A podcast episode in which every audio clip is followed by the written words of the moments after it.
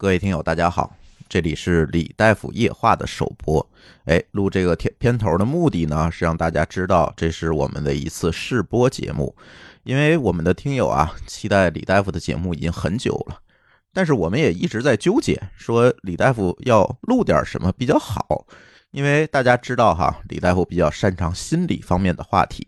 但是呢，我们又不想把节目录成鸡汤，所以呢，我们策划了很久吧，然后做了这么一期节目。那么呢，这个系列的节目叫李大夫夜话，那主要是由李大夫一个人给大家来分享一些他在工作的过程中遇到的一些故事。首先啊，他要声明，呃，绝对没有鸡汤，但是都是一些比较有意思的故事和他从心理学角度给出的一些感悟和建议。都是这样的故事。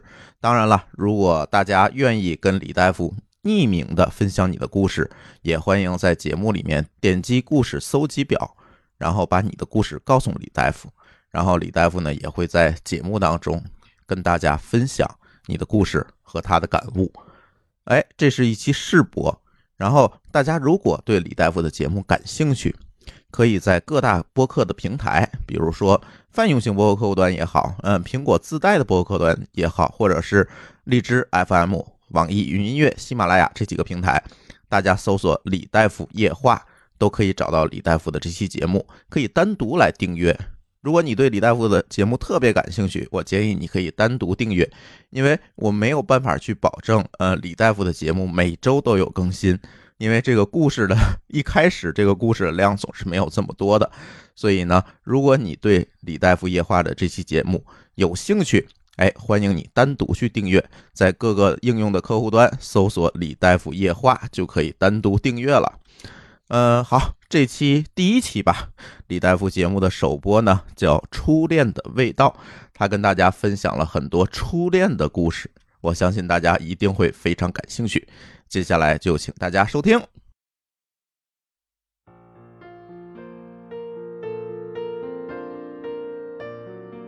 各位亲爱的听友，大家好，这里是津津乐道播客，我是主播李秀恩。今天嗓子有点疼，不过大家说效果还好，咱们就这样来一期试试。这是一个新的栏目，大家催更了很久，终于在我们播客三周年之际推出了。栏目名称暂时命名为“李大夫夜话”。这是一个以情感为主题的栏目，其中有一些真实的匿名的故事。这些故事来源于我们的听友们和我的咨询工作，我也会在里面穿插一些个人的想法和心理上的知识。你可以在这里听到和白天不大一样的内容，或者听听别人的故事。当然，你也可以在这里分享你的故事、你的想法。所以说，这可能是一个适合夜间听的栏目。我们相信啊，有些心事说出来会好受很多。有这么多人在倾听、分担或分享你的故事，无论对于正向的鼓舞或者负面情绪的释放，都是一个很好的途径。这个栏目才刚刚起步，将来我们可能会做一些调整，比如直播啊、热线电话啊等等，都可以尝试。请大家多提宝贵意见，我们会全力做好这个栏目。在开始，我们声明两个原则啊，一是保密原则，所有故事里的人物都保持匿名或化名，我们不记录真实姓名，除非得到了对方的授权。第二个原则是不灌鸡汤，不指责，不轻易评判。在这个栏目里，没有人是坏的，我们完全的接纳。好嘞，那就正式开始吧，请听李大夫夜话第一期：初恋的味道。首先是一个定义，什么是初恋呢？初恋是指我们第一次拥有的恋爱经验，通常的意义是人第一次萌发了爱情。什么时候会有初恋呢？会算是初恋呢？在社会心理学的定义上，爱情是个体身心发展到相对成熟时候产生的情感体验，所以婴儿、幼儿都没有爱情。你看，从理论上说。小学甚至幼儿园时期，我们就可以产生爱情了，也就是说，很早我们就可能有初恋的体验了。今天要讲的几个故事啊，就是从几岁的时候说起。如果我们有过初恋，那自然是值得回味和体验的；如果还没有过初恋，那也正常，这一天早晚都会到来。多数人回忆起初恋的味道，可能都是酸的，或者是甜中带酸，因为多数人的初恋并没有走到最后。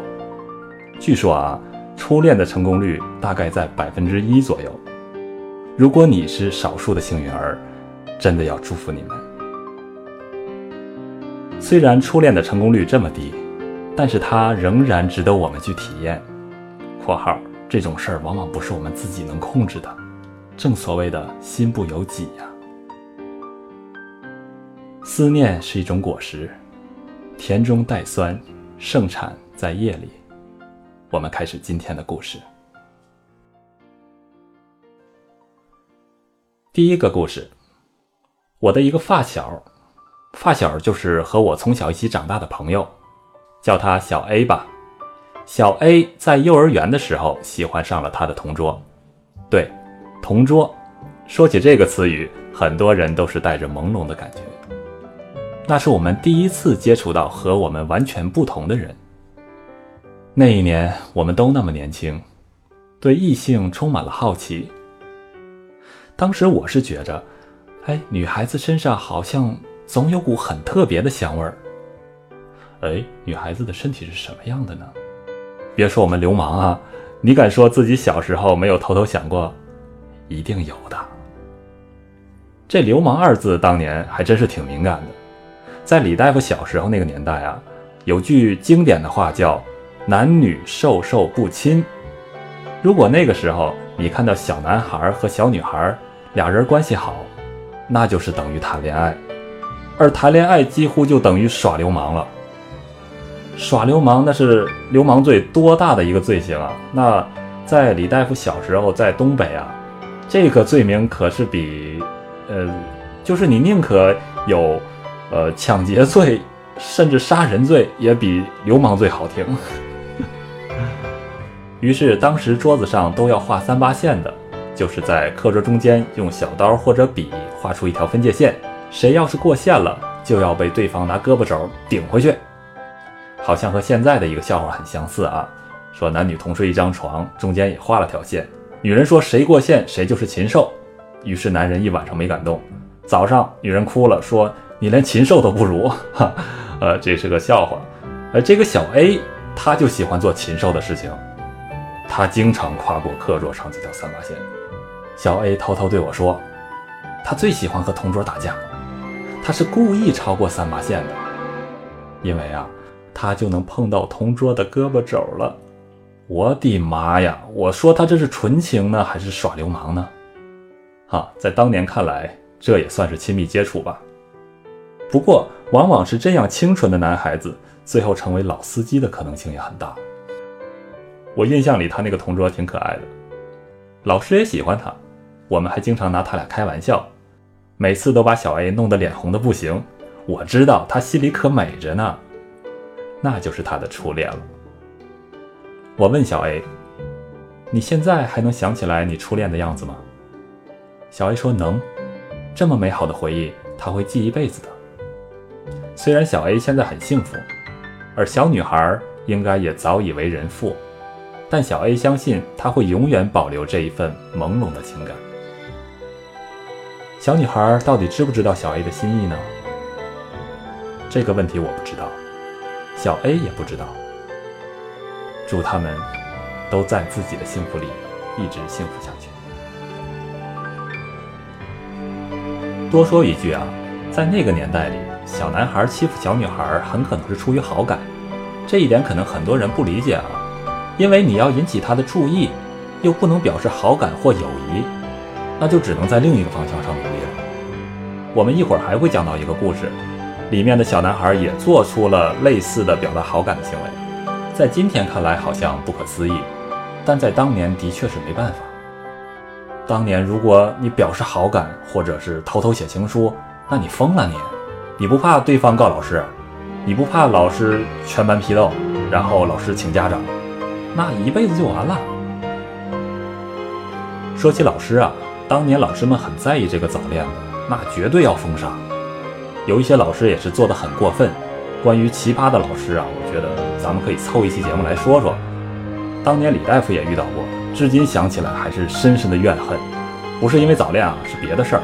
总之，一个好老师或者坏老师都能影响一个人很久，值得咱们专门找一期节目来说一说啊！挖坑了啊！这栏目才第一期就挖坑了啊！这真是一个好的开始。OK，下面是第二个故事。因为第一期节目刚刚做嘛，我得挖掘一些身边的素材，所以我的又一个发小中枪了，呃，叫他小 B 吧，小 B。这第二个故事就和老师有关。小 B 他在幼儿园时候怎样我不知道，但他在小学时喜欢上了他的班主任老师。你看，在那个时代，虽然早恋被管得很严，但心里还是会偷偷的产生感情的，这没法控制。很多小学班主任就是我们的第一代女神或男神，而且第一任老师的影响非常大。这个我们以后的节目里再聊。小 B 他喜欢自己的老师，在那个时候，那个连少年都不算的时候，这是一种什么样的感情？在那个时代，小毕还不到十岁，充其量只能叫小男孩儿。一个小男孩可能连喜欢和爱都分不清，但是他知道自己喜欢看老师的笑容，所以他的学习成绩特别好。有时候做错题了。老师叫到办公室去，然后戳着他脑门批评他：“这题也能做错？你上课时都听什么啦？”小 B 他甘之如饴，浑身舒坦。可是有一天啊，小 B 看到老师的男朋友来接她下班。他个子不高，但是很帅。他们两个人看起来是那么幸福和甜蜜。我们的小男孩心里。就像被什么牢牢的给拧住了，那种滋味又酸又苦。后来长大后，他才知道，有一个词专门形容那种感觉，那两个字叫吃醋。小毕后来在喝酒的时候对我说：“你说我不是傻吗？我连吃醋的资格都没有啊。”小毕在所谓的吃醋过后。他毅然决然地做出了一个深明大义的思想转变，也不知道他是在什么书里面学来的。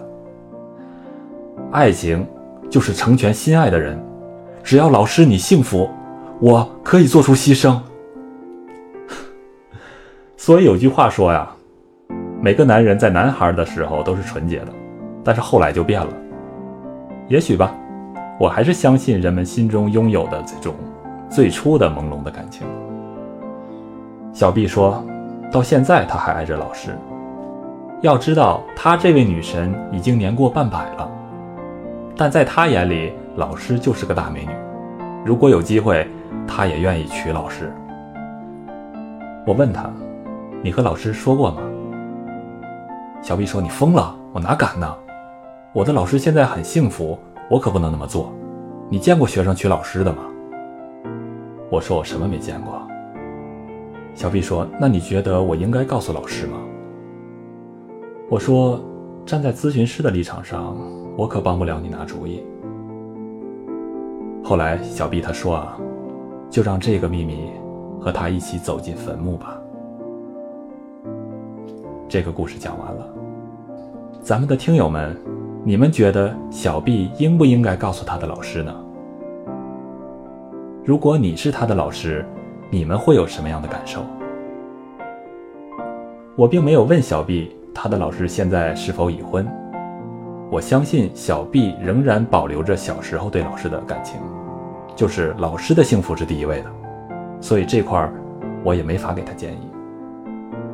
听友们如果有自己的想法，可以填写留言表，在以后的节目中我会读一些听友的留言。我相信小 B 也会听到。如果他的故事有后续，我会征求他的意见后告诉大家。爱上自己的老师啊，在中国的传统观念里，这属于不伦之恋。但是在爱情中，能批判谁是错的呢？除了师生恋，还有带有血缘的各种恋，还包括同性恋，都是所谓的不伦之恋。同性恋包括其他的性少数群体，也就是 LGBTQ，我准备和其他的主播一起单独讲一期，因为这个群体的比例比较大，有多大呢？按照不同的评估标准来说，有不同的数据，但这些数据肯定比一般人估计的都大，而且这个群体又很典型。还好现在社会环境逐渐理性和宽容了，让大家能认识并接纳他们，让这个群体获得平等的对待。所以吧，呃，得单独做一期，这又挖了一个坑。好嘞，下面是第三个故事。本来我是计划每期做四个故事的，但大家的故事都很牵动人心，而且细节也很丰富，所以每期三个也行，重在质量，对吧？好嘞，第三个故事来自于我们的某位匿名听友。很小很小的时候，我对一个女孩子产生了好感，有多小呢？小学二年级，大概只有八岁的那个年纪。也许八岁就有的好感，在深度上算不上初恋。那让我们再乘一个时间维度，八年。哈，这位听友告诉我，其实也许不止八年。这个幸运的小女孩是一个蒙古族的小姑娘，简简单单的，她就是喜欢他。喜欢他的一颦一笑，喜欢他的小小酒窝，喜欢他无奈的笑起来的时候轻轻蹙起的眉头。虽然已经过去了很久，但是现在想起来，好像还能看见那时的他就在眼前。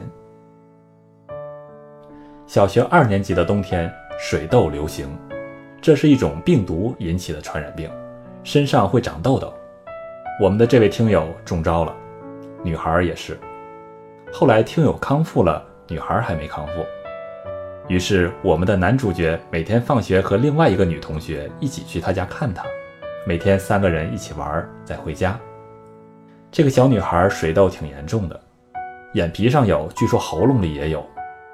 因为大人都说水痘得一次就会有一辈子的抗体，所以小男孩并不害怕被传染，只觉得能看到她，能在一起玩就很开心。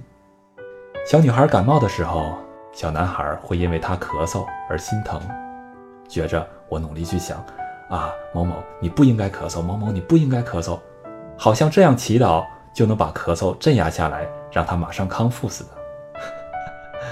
虽然现在想起来觉得根本没效果嘛，其实仅仅是坐在他旁边就会特别开心。到了三年级升四年级的暑假。我们去少年宫上不同的课，我学英语，他学美术。下课后一起回家时，恰好搭到了父母单位同事的车。那个时候还是一辆大解放卡车，我和他一起坐在后排。她穿着一身白色的裙子，我穿着短裤。卡车晃来晃去，我主动躲开她的身体，因为害羞，也因为稍稍碰到就会感觉心跳加速。这就是少年的情怀了，回忆真美好。喜欢，却始终没有告白。有过两人独处的机会，其实，在一个班的话，独处的机会还是很容易得到的。但是，从来没有对他说过喜欢。小时候觉得自己还太小，不能恋爱。你看，我国教育对杜绝早恋的心理干预是多么成功。唯一一次对他表达喜欢，是在愚人节的时候说讨厌他。嗯，应该是在世纪前的九八年，在闹哄哄的班里课间，又真假难辨。现在想想，对他来说，大概是不能更糟的体验了。嗯，这位匿名听友可能就是传说中的直男啊。所谓直男的浪漫，其实我非常能理解这种浪漫。如果四月一号当天有人对我说讨厌我，我会很敏感地觉察到，所谓的那个时代的浪漫吧。小学很快就结束了，初中时还在同一个学校，却不在一个班了。我下课时也没办法凑到他身边，假装找别人玩了。我还是喜欢他，只是很少能看见。我开始会幻想和他结婚的时候，他穿上婚纱的样子，却始终想不出。他在婚礼上的笑脸，是的，我能想象他穿婚纱的样子，也能想象他笑起来的样子，但当时的我却无法同时想象这两点加在一起的样子。我开始会在意身边的那些谈到他的各种消息。有一次，我听到某个家伙假装摔倒，双手扑到了他的胸上，还有旁边的好事者问感觉怎么样，我直接气炸了。当时有没有打过去，已经记忆模糊了。我跟这个家伙打过好几次架。每次的原因已经记不清楚了，只有这种厌恶感还能随着回忆缠绕过来。直到初二，我搬家了，转学了，从此他的消息越来越少，也越来越难见到。偶尔会打个电话，聊天的内容我现在还能想起一部分来，可是说来惭愧，他家的电话号码现在我都忘了。后来他也搬家了。当时还在电话里讨论我们会不会搬到一起，当然最终结论是不会了。我生长的这个城市高中是划片录取的，大家只要在同一个片区里面分数达到了录取线，就会进入同一所高中。在某次电话里，他跟我说，他家的片区和他的分数应该会考上某所普通高中。我一想啊，这所普通高中嘛，简单。中考的时候，我在政治的卷子上故意答错几道题就有了。反正我一直政治最差，老爸老妈也不会怀疑啥。考完试，接着就该上高中了。我到学校报到的那一天，没看到他，怎么看都没看到他，怎么找都没有。我逐个的核对了名单，他不在上面，不在。而我后来得知，他被划片分到了另一所高中，因为他家是新小区刚划的片儿。世界就是这么有趣，随随便便就和人开起了黑色的玩笑。有点讨厌他，也有点讨厌自己。算了，反正成绩第一，普通中学一样能考出重点的成绩。然后我读完了高中，然后读完了大学，渐渐的，再也不去探听他的消息。也许我这份感情的终点就在这里。直到多年工作以后，在聚会的时候，我又看到他，看到他仍然欢喜，想到他仍然心悸。他有了他的他，我。却已经不能在一起。他结婚时，很多同学都去了，我没有出席他的婚礼。不久前的妇女节，他突然联系我，已经变成微商了。不过，当我用二十多年前的事情突然来关心他，明显就打乱了他的节奏，于是。还是好好聊了一会儿近况，安心，然后再见。继续把一切都放在心里。两个世界，不同的轨迹，也许直到多年以后，也还会想起他，也仍然想知道那个时候的他，知不知道有个傻傻的男孩偷偷的喜欢着他，更会想知道。他有没有像这个男孩偷偷喜欢他一样，也偷偷的喜欢着他？在这个故事的结尾，这位匿名听友想对听友们说几句话。对于年轻的听友，我想说：勇敢去爱，莫待少年白头，空留无奈。对于年长的听友，我想说：悄悄的我走了。正如我悄悄的来，我挥一挥衣袖，不带走一片云彩。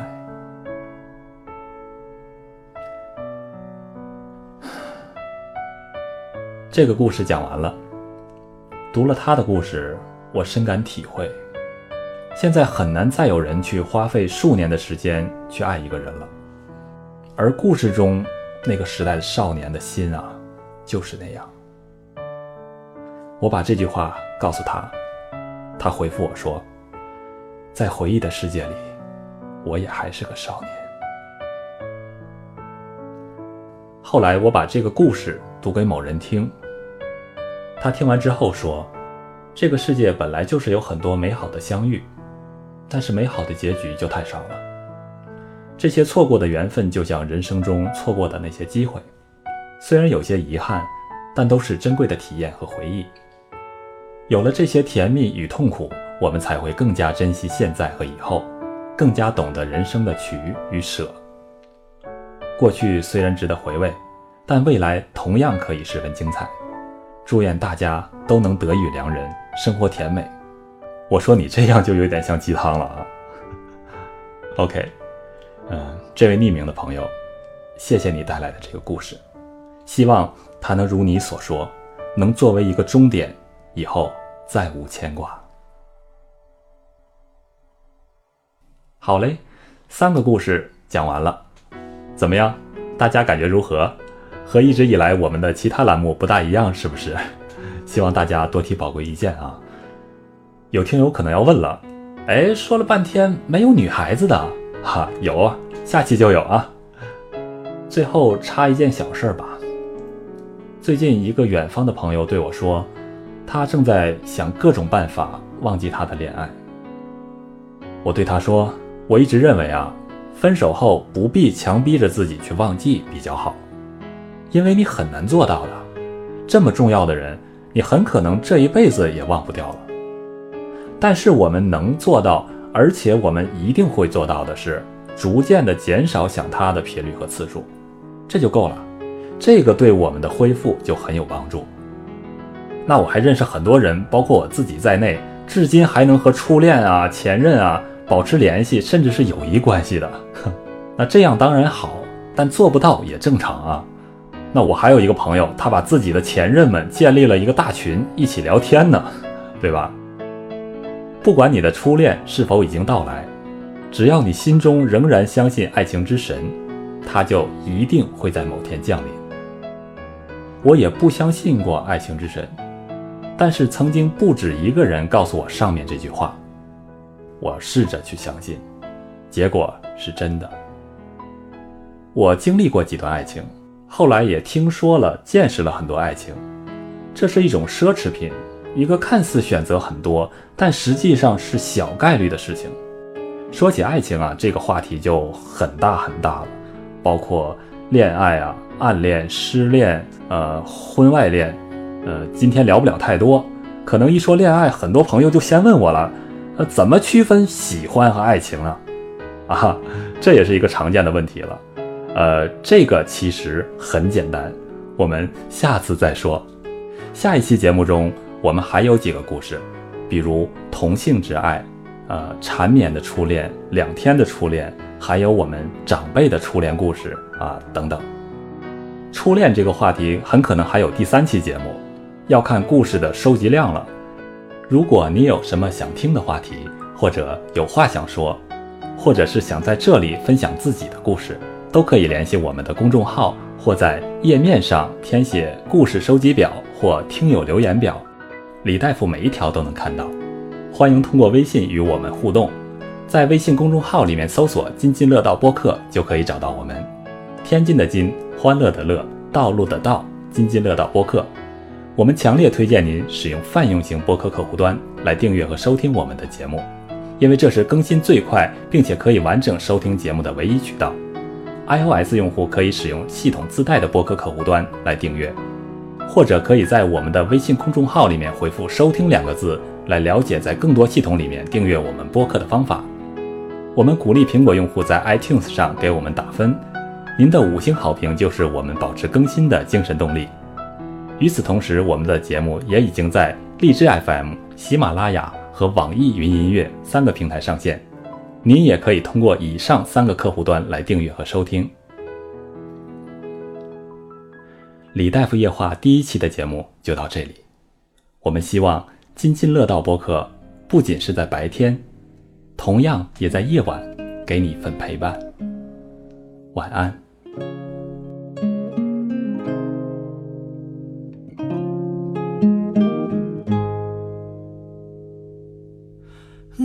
我记